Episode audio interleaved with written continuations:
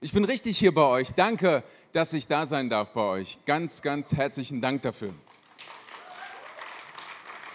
Ähm, ich habe euch eine Predigt mitgebracht und möchte zuallererst aber auch mal sagen, dass ich euch von dem kleinen Moment, wo ich äh, euch jetzt kennengelernt habe, euch richtig, richtig ins Herz geschlossen hat. So von einem auf den anderen Moment.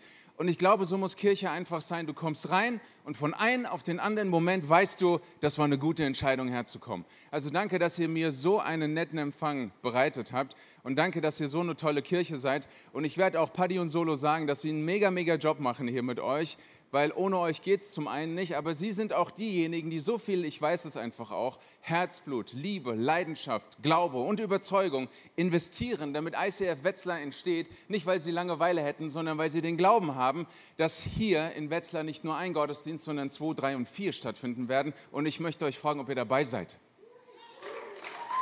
Ich wollte euch fragen, ob ihr dabei seid. Ich gebe es weiter. Meine Predigt heute heißt Der Glaube, der deine Welt verändert. Und ich möchte, damit wir alle so in die gleiche Richtung denken und in die gleiche Richtung hören und uns auföffnen können, dafür erstmal definieren, was ich meine mit deine Welt. Deine Welt, damit meine ich, natürlich sage ich mal, gehört auch dazu zu sagen, deine Welt sind die Dinge, die dich betreffen. Deine Welt sind die Sachen so, die dich beschäftigen deine kleine Welt ist manchmal ganz schön groß. Stimmt das? So, wenn ich drüber nachdenke an meine eigene kleine Welt, da beschäftigen mich viele, viele Dinge, ähm, die, die mir wichtig sind auch. Aber ich möchte heute, dass du dazu noch einen weiteren Gedanken wieder neu zulässt oder dich wieder erinnerst, dass zu deiner Welt nicht nur deine Belange gehören, sondern auch Menschen um dich herum, Achtung, die Jesus noch nicht kennen.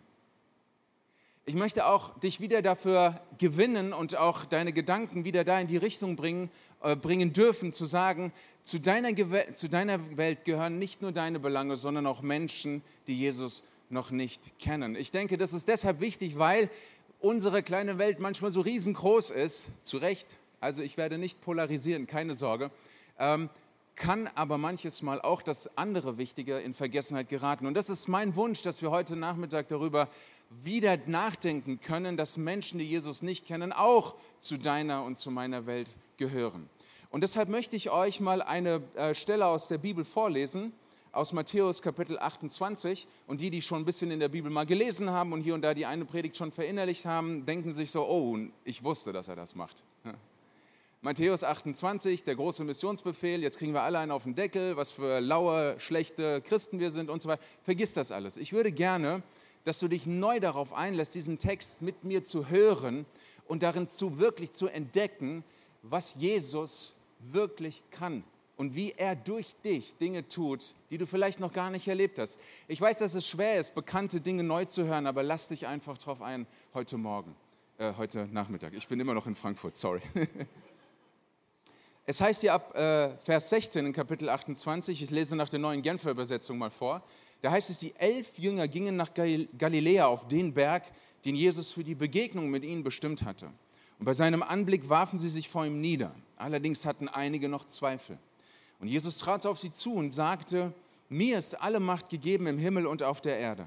Und darum geht zu allen Völkern und macht die Menschen zu meinen Jüngern. Tauft sie auf den Namen des Vaters, des Sohnes und des Heiligen Geistes und lehrt sie alles zu befolgen, was ich euch geboten habe. Und seid gewiss, ich bin bei euch bis zum Ende der Welt. Seht ihr, bevor ich so in diese, in diese Aktion eintauchen möchte und bevor wir hören, oh, wir müssen was leisten, machen und tun, will ich auf einen Punkt aufmerksam machen, den ich enorm wichtig finde, über den dürfen wir nicht hinausgehen, weil er den Kontext darstellt von dem, was Jesus uns hier sagt. Nämlich, dass wir hier lesen, Jesus hat einen Ort der Begegnung bestimmt. Ich sage es nochmal, weil ich das wichtig finde, nicht zu überhören. Jesus hat die Begegnung zwischen ihm und seinen Jüngern festgelegt. Es war seine Absicht, zuerst seinen Jüngern zu begegnen. Es war nicht seine Absicht, ein Meeting einzuberufen. Es war nicht seine Absicht zu sagen, wir müssen alle mal zusammenkommen, Arbeitskreis, Topic, wie erreichen wir die Welt? Sondern er sagt, kommt auf den Berg, an den Ort der Begegnung mit mir. Das Erste, was Jesus will, ist dir begegnen. Ist das eine gute Botschaft? Mir gefällt sie ausgesprochen gut. Ich finde sie deshalb so wichtig und so gut, weil in meinem Leben, in meinem Glauben, in meinem Lieben, in meinem Handeln für Jesus möchte ich nicht das Gefühl haben, und ich sage ganz bewusst Gefühl, weil wir sind manchmal ein bisschen zu verkopft. Ja, es ist in Ordnung. Ich bin auch ein Kopfmensch, ich liebe das und so. Aber ich muss auch das Gefühl haben, dass ich in, in meinem Glauben auch gewollt bin. Dass Jesus auch mich möchte. Dass Jesus auch sagt, es geht mir nicht darum, einen weiteren Arbeiter im Erntefeld zu haben, den ich durch die Prärie scheuchen kann, sondern mir geht es darum, dass ich Begegnung habe. Menschen brauchen Begegnung mit Gott. Und dieser erste Aspekt ist so, so wichtig. Es heißt hier, ich möchte es nochmal lesen, ähm, Jesus, die elf Jünger gingen nach Galiläa auf den Berg, den Jesus für die Begegnung mit ihnen, mit ihnen bestimmt hatte. Das heißt also, es reicht für dich und für mich nicht nur, dass wir wissen, Jesus will uns begegnen, sondern wir müssen uns aufmachen zu diesem Berg der Begegnung. Du musst auch Begegnung wollen. Und deswegen glaube ich, ist es gut, sich daran zu erinnern, zu sagen, Jesus, ich mache mich auf an den Ort, den du bestimmt hast, um mir zu begegnen. Ich finde das wunderschön, dieser Gedanke, dass der lebendige Gott, Schöpfer Himmels und der Erde, der Allmächtige, der nichts nötig hat, sagt zu mir, Moor, weißt du was, hier gibt es einen Ort und ich möchte, dass du zu mir kommst, ich will, dass du bei mir bist. Ich möchte einfach dir begegnen, mit dir zusammen sein. Und da sage ich, wow, und obwohl du weißt, wie ich bin, gerne, ich komme. Und ich komme und ich bin da und ich erlebe Jesus. Und das Schöne, was wir hier lesen, ist, das heißt, die Leute sind so fasziniert von Jesus so fasziniert, dass sie auf ihr Angesicht fallen. Sie fallen nieder. Uns wird beschrieben, wie Menschen auf die Gegenwart Gottes reagieren, nämlich dass sie absolut platt sind, dass sie fasziniert sind, begeistert sind, dass sie auf eine gute Art und Weise die Fassung verlieren, nicht sitzen bleiben, nicht stehen können, sondern wirklich äh, niederknien, niederfallen und sagen, Wahnsinn, der lebendige Gott ruft mich. Und mir gefällt diese ganze Szene deshalb so gut, weil sie einen, den Kontext darstellt, der so wichtig ist für alles andere, was jetzt kommt. Damit wir nicht hören mit, wir werden gepeitscht, getrieben, benutzt, sondern dass wir verstehen, dass wir berufen sind. Und Berufung entsteht immer aus der Begegnung. Und das darf man nicht vergessen, das darf man, das darf man nicht übersehen. Berufung kommt aus der Begegnung und ich finde etwas Erstaunliches hier in dieser ganzen, wie will ich das sagen, in dieser ganzen außergewöhnlichen Situation würde ich erwarten, dass die Jünger absolut ausrasten und nur noch in Anbetung sind, ein Song nach dem anderen, dass die Loops heiß spielen. Aber was passiert dort? Ich finde es erstaunlich. Es heißt, einige aber hatten Zweifel. Kann man sich das vorstellen? So, der tollste Gottesdienst, der schönste Worship, den du dir vorstellen kannst. Der Himmel berührt die Erde, alle on fire und du hast Zweifel? und ich habe so bei mir gedacht, ach Mur, komm, wie viele Zweifel gibt es in deinem Leben wirklich? Und ich habe so bei mir gedacht, doch, ich muss eigentlich an erster Stelle stehen und sagen, ich verstehe das bei Gott sein, über Gott nachdenken, so viel von Gott wissen, Gott erleben, so viel schon mit ihm erlebt haben, wissen, da gibt es noch so mehr. Das motiviert mich, das steckt mich in Brand, da habe ich richtig Bock, da möchte ich mehr. Aber manches Mal komme ich in meinem Leben dann auch an einen Punkt, wo ich dann zweifle, wo ich so denke, wow, Gott, du bist schon gewaltig. Und dann kommen so ein paar Fragezeichen. Und das Schöne für mich ist an dieser Stelle, dass Jesus da nicht drüber geht und sagt, hey, jetzt haben wir so eine gute Zeit hier und du zweifelst, mach dich ab. Dann mache ich aus elf eben acht und gehe mit denen sieben unterwegs. Das ist eh eine heiligere Zahl als die elf. als mit denen, die jetzt hier noch ihre Zweifel haben. Kein Bock auf euch. Nein, Jesus ist so wohltuend und heilsam anders. Er geht auf diese Leute zu. Er spricht sie an. Er spricht sie an, jeden Einzelnen, der da ist. Der, der da zweifelt und der, der da anbetet, wird von Jesus angesprochen. Alle beide. Und es gefällt mir deshalb so gut, weil es mein Menschsein betrifft. Ich muss mich nicht warm beten, ich muss mich nicht vorheiligen oder warm glühen, um dann irgendwie zu sagen, jetzt kann ich bei Jesus sein, sondern Jesus sagt zu mir, Mo, so wie du bist, bist du bei mir willkommen. Da, wo du stehst, ist der Ort, wo ich dir begegnen werde und er begegnet den Zweifeln der Menschen. Und, das finde ich sehr, sehr schön, das Gegenüber für die Zweifel hier ist tatsächlich eine Berufung, die Gott schenkt. Das Gegenüber von Zweifel ist nicht Schimpfen, ist auch nicht Glauben, sondern in diesem Zusammenhang Berufung. Ist das nicht toll? Wer von euch würde, wenn er was richtig Wichtiges vorhat, die Zweifler mit ins Boot nehmen? so keiner von uns, nicht wahr? Wir würden sagen, nein, wir holen, wir holen nur die Key-Leaders, ja? wir holen die, die es richtig drauf haben. Ja? Wir holen die, die High Potentials, die hier richtig den Laden rocken und die Bühne abfackeln, ja, die holen wir uns. Zweifler, bitte draußen bleiben. Aber Jesus sagt, Zweifler, bitte zu mir kommen. Und was für eine Ehre, wenn man in seinem Menschsein gerufen wird, oder? Was für eine Ehre, wenn Gott jetzt zu dir und zu mir sagt, in deinem Zweifel, ich will das mal ein bisschen weiter stecken und sagen, einfach in deinem ganzen Menschsein, in deiner ganzen Facette als Mensch, ruft Gott dich und sagt, geh und mach zu Jüngern, du kannst das.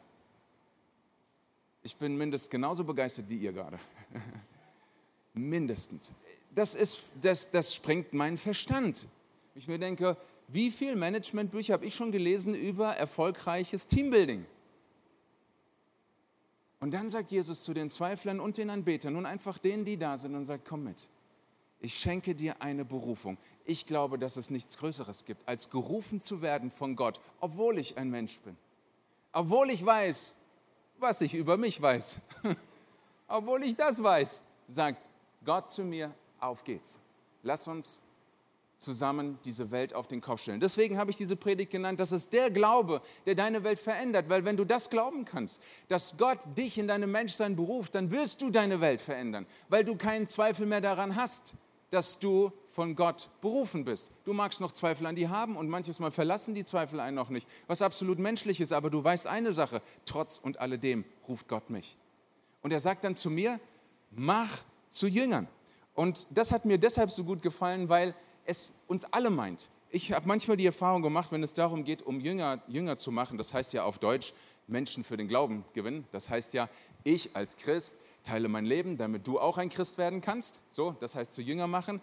Da äh, mache ich so die Erfahrung in den letzten Jahren als Pastor, Land auf, Land ab, auf gar keinen Fall hier, habe es nur mal gehört, dass man sagen kann, ja, das ist nicht meine Begabung. Ja, ich bin kein Evangelist. Da sage ich, sehr gut. Ich auch nicht. Und dann fällt mir ein, warte mal, Paulus hat was geschrieben, Epheser Kapitel 4, ab Vers 11. Oh, danke Jesus, der fünffältige Dienst oder der vierfältige, je nachdem, äh, was für eine Theologie du äh, hast. Da gibt es den äh, Apostel, da gibt es den Propheten, da gibt es den Lehrer, da gibt es den Hirten und zum Glück gibt es den Evangelisten. Und ich bin das nicht. Yes, danke Jesus. Lass uns weiter Lobpreis machen. Berufung ist nicht Begabung. Paulus sagt diese Dinge aus zweierlei Gründen. Er sagt, zum einen will ich, dass Einheit in der Kirche ist. Deswegen sagt er, gibt es diese Dienste. Er sagt, wenn jeder seiner Kompetenz gemäß das tut, was er zu tun hat, dann gibt es eine Einheit. Er sagt nicht, weil die einen das tun, müssen die anderen es nicht machen. Er sagt, damit hier ihr euch eins seid, wer was macht. Und als zweite Sache, wenn man das so schön weiterliest, ist ja schön, Kontext ist ja der, ist ja der Freund eines jeden gläubigen Christen, dann siehst du, dass Paulus eine Absicht damit verfolgt, nämlich, dass er sagt, das Ganze dient dazu, die ganzen Kompetenzen, das ganze Prinzip von Einheit dient dazu, damit eine Sache entsteht, damit die Kirche, um die es geht, die Kirche, die Jesus gerufen hat, eine Kirche ist, die reif ist. Eine reife Kirche ist eine Kirche, die Verantwortung übernimmt. Und so lesen wir das hier, eine reife Kirche wächst hin zu Christus, zu Jesus selbst. Und wenn wir zu Jesus hinwachsen als reife Kirche, dann hören wir seinen Ruf, der da sagt, mach zu Jüngern. Also, nochmal, nur weil die einen das können und du nicht, heißt das nicht, dass du aus dem Schneider bist. Ja? Ich auch nicht, nochmal. Evangelisten sind andere und ich liebe die Evangelisten, ich bewundere die Evangelisten, ich beneide Mann die Evangelisten, was da alles so läuft bei denen aber sie tragen dazu bei, dass ich reif werde und dass ich in meiner Berufung sein kann. Und das ist für mich das Entscheidende dabei. Wenn dieser, weil dieser Auftrag da ist, weiß ich, dass Jesus zu mir sagt, mir, das haben wir gerade gelesen, ist alle Macht gegeben. Und das ist so, so wichtig, weil wenn wir einen Auftrag bekommen, dann ist die menschliche Reaktion die, okay, was ist die Aufgabe? Äh, was sind die Ressourcen? Wie ist der Zeitplan? Welche Leute habe ich? Auf geht's und dann mache ich. Und dann, was tue ich in diesem Moment? Ich übernehme alles, inklusive Macht. Aber Jesus sagt, mir ist die Macht gegeben. Du mach zu Jüngern. Mir ist diese Macht gegeben. Und ich glaube, dass es deshalb wichtig ist, dass wir das nicht durcheinander bringt, aus dem einfachen Grund, weil wir sonst daran scheitern. Ich will es mal so sagen. Schau bei dem Auftrag nicht so viel auf dich, sondern schau mehr auf Jesus, weil er sagt, mir ist diese Macht gegeben. Ich bin derjenige, der diese Macht hat. Und ich glaube auch, sagen zu dürfen, dass das manchmal eine Herausforderung ist, weil man so denkt, Jesus, ähm, diese Macht, die du hast, die ist so wichtig für mich. Ja, weil ich habe so viele Dinge, die wichtig sind, wo ich deine Macht erleben möchte, wo ich deine Kraft und deine Vollmacht in meinem Leben erleben möchte. Ähm, aber dann schaut man wieder so in die falsche Richtung. Das darf es und das muss es auch geben, das habe ich ja gesagt. Aber ich glaube, dass es nicht so sehr darum geht, dass wir sagen, Jesus, Hauptsache, ich kann bei dir und deiner Macht sein, so wie man das so schön sagt, ich mache das auch sehr, sehr gerne, deswegen habe ich gesagt, alle meine Lieblingslieder gespielt, ich will bei Jesus bleiben, so richtig da drinnen versinken und untergehen. Ja, das ist für mich so echt das Beste irgendwie. Aber ich möchte euch sagen und auch mir immer wieder in Erinnerung rufen, wenn du bei Jesus eintauchst, dann musst du bei Menschen wieder auftauchen. Sonst ertrinkst du. Kannst natürlich auch sagen, ja, ist doch schön bei Jesus ertrinken und so. Dann sage ich, okay, will jetzt keine rhetorischen Streitereien mit euch haben, ja, so, aber lass, lass, halt das mal so fest. Wenn du bei Jesus eintauchst, dann musst du bei Menschen wieder auftauchen. Weil die Macht, die er hat, ist nicht eine Macht, die du für dich gepachtet hast, die nur dich äh, anbelangt, sondern die Macht, die er hat, bedeutet, dass Menschen gerettet werden können. Ist es nicht so, dass wir, ihr seid ja auch alles Profis hier, wenn ich jetzt sage Johannes 3,16, wisst ihr alles, was da drin steht? Korrekt, ihr wisst das. Damit ihr mich nicht unterbrecht, sagt ich, ist es okay? Denn, denn so sehr hat Gott die Welt geliebt, dass er seinen einzigen Sohn gegeben hat, damit jeder, der an ihn glaubt, nicht verloren geht, sondern dass er das ewige Leben hat. Darin wird die Macht Gottes deutlich, dass Gott der einzige Gott ist, der Menschen retten kann. Oder wenn ich dran denke an Johannes Kapitel 10, Vers 10, da heißt es, ich bin gekommen, damit sie Leben haben. Ich bin der gute Hirte. Und ich will, dass sie nicht irgendein Leben haben, ich will, dass sie das Leben over the top haben. Das ist etwas, wo die Macht von Jesus deutlich werden wird. Da geht es nicht um mich, da geht es um Jesus. Da geht es nicht um meine Macht, da geht es um den Auftrag, den ich verkünde, indem ich sage, das ist das, was ich den Menschen erzähle. Jesus ist dieser Weg, Jesus ist diese Wahrheit. Jesus gibt das Leben, er ist die Tür, er ist das Brot, er ist einfach alles. Danke. Einer, yes, ich habe einen erreicht. Deswegen heißt es, Jesus ist der Weg, die Wahrheit und das Leben. Und deswegen sendet uns Jesus. Er sendet uns und sagt, macht zu Jüngern. Und jetzt weiß ich, was das so alles auslösen kann, ne? wo man denkt, so, oh, zu Jüngern, okay, sind mal Hand aufs Herz. Ähm, wie viele Menschen, wie viele Menschen sind durch mich zu Jesus gekommen? Eine Frage, wo man sagen kann, ach, danke Mur, bis hierhin war es toll. Hättest mich fast motiviert. Denn was ich sagen will, ist, dass die Geschichte, die Gott in deinem Leben schreibt, der unmissverständliche Hinweis darauf ist, dass Gott ein lebendiger Gott ist. Verschenk deine Geschichte an die Menschen, die um dich herum sind. Darum geht es. Die Geschichte, die Gott mit dir schreibt, ist ein unmissverständlicher Hinweis darauf, dass Gott ein lebendiger Gott ist. Unmissverständlich. Und schmäler deine Geschichte nicht. Und halte deine Geschichte nicht für so nicht so interessant. Ähm, ich habe so oft die Erfahrung gemacht, dass Leute zu mir gekommen sind und gesagt haben, ja, du hast eine krasse Geschichte, Moore. Ähm, kein Wunder und dieses und jenes und du hast voll krass, ja, ich, würd, ich wünschte, ich hätte auch mal die Gnade so erlebt wie du. Entschuldigung, und ich denke mir so, oh nein, das will ich damit nicht erreichen. Ich will gar nicht erzählen, wie schlimm alles war, aber eine Sache möchte ich, glaube ich, die haben wir alle gemeinsam. Wir sollten nicht vergessen, wie es ohne Jesus ist. Das sollten wir nicht vergessen. Und wenn du das nicht vergisst, dann hast du eine richtig krasse Geschichte. Und dann geht es nicht darauf an, darauf an, ob du kurz davor warst, im Knast zu waren und wie viel Drogen du genommen hast und wie krass deine Geschichte war. Jesus hat auch keine Drogen genommen. Hatte auch eine krasse Geschichte, trotzdem. Er ist trotzdem zu den Leuten gegangen. Er war nicht im Knast. Okay? Also, das Entscheidende ist, dass du nicht vergisst, wie es ohne Jesus ist. Das ist deine Geschichte und das macht deine Geschichte wertvoll, das macht deine Geschichte besonders, das macht deine Geschichte, ich will es wirklich so sagen, unverzichtbar. Und zwar für die Menschen, die um dich herum sind. Deine Geschichte zählt für die Menschen, die um dich herum sind. Deine Geschichte zählt für deine Kollegen. Deine Geschichte ist wichtig für deine Familie. Deine, Gewicht, deine Geschichte ist wichtig für deinen Freundeskreis. Deine Geschichte ist wichtig für deine Nachbarschaft. Du bist wichtig. Das, was Gott in deinem Leben getan hat, ist wichtig, wichtig und nochmal wichtig. Und jetzt sagst du, ähm, schon mal gehört nur von den Propheten in der eigenen Stadt? Ist ja auch eine schicke Redewendung, die wir haben, der Prophet in der eigenen Stadt, der zählt nicht so viel. Und ich denke so, ja, habe ich schon mal gehört. Und das Schöne dabei ist, das hat Jesus auch schon gesagt. Das ist ein Satz von ihm. Gehen wir mal in Matthäus Evangelium Kapitel 13 rein. Nämlich da erlebt er Folgendes. Vor diesem Hintergrund meine Geschichte in meinem Kontext. Kapitel 13, Vers 54, da heißt es, Jesus ging in seine Heimatstadt und er lehrte dort in der Synagoge. Erstaunt fragten die Leute, Woher hat der Mann solche Weisheit? Und woher hat er die Kraft, Wunder zu tun? Ist er denn nicht der Sohn des Zimmermanns? Ist nicht Maria seine Mutter? Und sind nicht Jakobus, Josef, Simon und Judas seine Brüder? Leben nicht auch seine Schwestern hier unter uns? Woher hat er das nur alles? Und so kam es, dass Jesus bei ihnen auf Ablehnung stieß.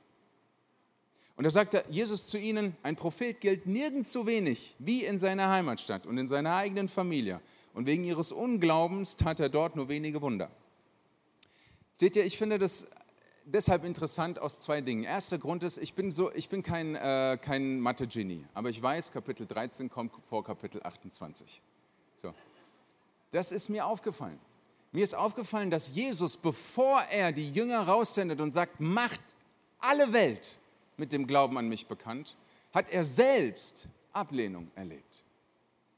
Und das beeindruckt mich. Ich habe so überlegt, wenn ich negative Erfahrungen mache in irgendeinem Bereich, beispielsweise ich lerne Fahrrad, fall andauernd auf die Schnauze, jemand sagt zu mir, hey, ich will Fahrradfahren lernen, und dann sage ich, oh, äh, kannst du machen.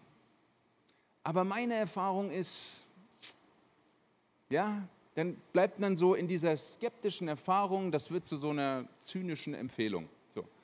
Und interessant ist, dass Jesus trotz der Erfahrung der Ablehnung sich nicht davon abhalten lässt zu sagen, Leute, egal was die Menschen für eine Reaktion an den Tag legen werden, es ändert nichts an der Wichtigkeit der Botschaft. Egal. Und Jesus gibt uns diese Empfehlung, diesen Ruf, diese Berufung als Gegenüber für unsere Zweifel, trotz und alledem, dass er weiß selbst, wie es ist, diese Ablehnung zu bekommen. Er weiß es selbst ganz genau. Er hat es am eigenen Leib erfahren und trotzdem ruft er und sagt, Leute, das ändert nichts an der Wichtigkeit der Botschaft. Denn Ablehnung ist ganz oft nur eine Maske, die Menschen tragen. Eine Maske, hinter der sie ihr Stolz verstecken. Ich kann es deshalb so sagen, weil es bei mir nicht anders gewesen ist. Als ich das erste Mal in meinem Leben mit einem Christen zusammengekommen bin, habe ich Folgendes gedacht. Ich dachte, das ist ein netter Kerl aber der ist so dumm. Ich habe wirklich an seinem Verstand gezweifelt. Wie kann man so dämlich sein? Und ich hatte eine Mission. Und wir haben uns angefreundet. Das ist übrigens auch wichtig, kleine, kleine Randnotiz. Ja. Ihr müsst ganz viele Freunde haben, die Jesus nicht kennen. Mehr Freunde, die Jesus nicht kennen, als Freunde, die Jesus kennen. Ihr müsst mehr mit Menschen zu tun haben, die Jesus nicht kennen, als mit Menschen, die Jesus kennen. Okay, wenn euch das nicht gefällt, redet mit Solo nochmal, vielleicht korrigiert er das später nochmal und so. Ist okay, ich lasse mich da korrigieren an der Stelle. Aber wir haben Freundschaft geschlossen und ich hatte eine Mission. ich habe gesagt, ich werde ihn zur Vernunft bringen. So, jetzt wisst ihr, wer gewonnen hat. Ja, Spoiler-Alarm. Aber wichtig war, wichtig war, dass er trotz meiner Ablehnung, dieser Freund, nicht aufgehört hat, an die Wichtigkeit seiner Botschaft zu glauben. Und ich habe ihn richtig fertig gemacht. Also man sieht es mir nicht an, ich bin so ein wirklich netter Kerl. Ja? Aber früher, ganz früher, ganz, ganz früher konnte ich auch mal anders. Wichtig ist, Ablehnung ist immer ein Stück weit auch eine Maske, hinter der ich meinen eigenen Stolz verstecken kann. Denn ich hätte niemals zugegeben zu dem Zeitpunkt zu sagen, oh danke, dass du in mein Leben kommst und mein Leben hinterfragst. Super, finde ich klasse. Auf dich habe ich gewartet, Kollege. Ist doch klar, dass man erstmal gegen angeht. Ist doch klar, dass man erstmal sich behauptet. Ist doch klar, dass man sagen will, so schlecht ist es doch alles gar nicht. Und dann müssen wir für die Menschen da sein. Wir brauchen Zeit, wir brauchen Geduld, wir brauchen Liebe. Wisst ihr, wenn wir uns so viel Gedanken darüber machen, wie wir geistlich mit Jesus wachsen und einen Kurs nach den anderen besuchen und tausend Bücher und 25 Millionen Predigten hören, nichts wird dich in deinem Glauben so voranbringen, wie die Aufgabe, einen Menschen von der Finsternis ins Licht zu führen. Du wirst so viel beten, wie du noch nie gebetet hast. Du wirst so viel lieben, wie du noch nie geliebt hast. Und du wirst so viel reden müssen, bis der Mund dir fusselig wird, sagt man hier in Hessen. Gell? Babbelwasser saufen und ab geht's mit dem Evangelium raus zu den Leuten. So. Du wirst so viel von dem, was du von Jesus hast und weißt, einsetzen müssen, um Menschen mit dem Evangelium wirklich zu beschenken. Und durch nichts anderes wirst du so in deinem Glauben wachsen. Da gebe ich dir Brief und Siegel drauf. Und aus diesem Grund, glaube ich, ist es gut zu sagen, ja, ich bin der Prophet in meiner eigenen Stadt. Okay, aber Jesus kennt diese Ablehnung. Und dann kommt eine zweite Sache, die enorm wichtig ist. Das heißt ja, aufgrund seines Unglaubens konnte er nur wenige Wunder tun. Ich will keine Wortglauberei betreiben, aber mir fällt das auf. Es heißt nicht keine Wunder. Hätte man ja sagen können, Ablehnung, keine Wunder, tschüss, auf Wiedersehen, Jesus, ich habe es versucht, du hast es gesehen. Nein, wenige Wunder hat er getan. Er hat sich nicht davon abhalten lassen, trotz der Ablehnung zu sagen, ihr braucht diese Wunder. Und wenige Wunder waren entscheidende Wunder. Und das will ich uns so zum Schluss sagen. Das wenige von Gott ist so viel bedeutender als das viele bei Menschen. Das wenige von Gott ist so viel bedeutender als das wenige und, und als das viele von Menschen. Lass uns nicht uns irgendwie davon äh, irre machen, dass wir denken, nur wenn es groß ist, nur wenn es viel ist, nur wenn es ganz, ganz viele sind, dann ist es richtig. Sondern lass es mich nochmal sagen, aufgrund ihres Unglaubens konnte er nicht viele Wunder tun. Aber diese Wunder waren entscheidend. Und ich glaube, es so sagen zu dürfen heute für dich und für mich. Der Glaube, der deine Welt verändert, ist der Glaube, der die Wunder von Gott erwartet. Und auch wenn es sich vielleicht ein bisschen widersprüchlich anhört, was ich jetzt sage, aber ich lasse es mich auch in Bezug auf Wunder so sagen dürfen, reduziere Wunder nicht immer nur auf das Spektakuläre. Und dann sagen sie, ja, also ich, Wunder heißt doch, ja, also irgendwo fängt doch bei Totenauferstehung an, oder? So, und wenn du da anfängst, dann denkst du dir, alter Schlapp, was soll denn da drüber kommen? Lass ich das mit den Wundern. Nee, wisst ihr, was Wunder sind? Wunder sind die Momente, wo Menschen sich öffnen für den lebendigen Gott. Es gibt kein größeres Wunder, als dass ein Mensch sagt, ich glaube an Jesus. Das ist ein Geschenk. Und ich glaube, in dem Moment, wo wir sagen, das ist das Wunder, was ich erleben will, das ist das wenige Wunder von dir, Gott, was so viel mehr sein wird als das viele bei Menschen, darauf will ich aus sein. Deswegen will ich meine Geschichte erzählen. Deswegen will ich dir begegnen, Jesus, in all meinen Zweifeln. Deswegen will ich deine Berufung hören und das nicht auf eine Begabung wegschieben und sagen, lass das die Evangelisten machen. Deswegen will ich für meine Welt, für meine Leute, für meine Familie, für meine Kollegen, ich will da sein weil ich sage, Jesus, bitte, das wenige tu du. Und ich glaube, dass das etwas Großes wird im Menschen, im Leben der Menschen. Das wenige. Deswegen will ich dir das sagen. Erwarte diese Wunder in deinem Leben. Das ist der Glaube, der deine Welt verändert. Erwarte Wunder. Und wenn das einfach nur so das erste Mal in deinem Leben ist, wo du erlebst, dass jemand dir zuhört, wenn du über Jesus redest, das kann schon ein Wunder sein. Und dann, wenn du das erleben darfst, wie jemand sagt, ich danke dir, dass du so lange Zeit in mich investiert hast, dass du an mich geglaubt hast und irgendwie habe ich jetzt auch verstanden, dass du für mich gebetet hast und ich habe mich für Jesus entschieden, ich danke dir dafür. Es gibt nichts Größeres. Und das ist nie nicht irgendeiner kleinen Gruppe von Menschen und besonders heiligen, starken, frommen, gesalbten Leuten in der Kirche vorbehalten. Es gilt uns allen. Und stellt euch vor, was für eine Kirche wir sind, wenn wir in diese Reife hineinkommen, von der Paulus hier spricht. Stellt euch vor, was wir für eine Kirche sind. Da überzeugen nicht Strategie, Struktur und Systematik. Auch nicht Methoden, sondern du und ich, wir überzeugen in dieser Kirche. So schön, dass du Teil unserer Online-Community bist und dir diesen Audiopodcast angehört hast. Vielleicht bist du gerade auf der Suche nach einer Kirche in deiner Nähe oder möchtest Teil einer Small Group oder sogar Teil einer Microchurch werden dann schau doch mal unter icf-rheinmain.de vorbei. Dort findest du alle Angebote unserer Kirche. Bestimmt ist auch für dich genau das Richtige dabei. Bis zum nächsten Mal.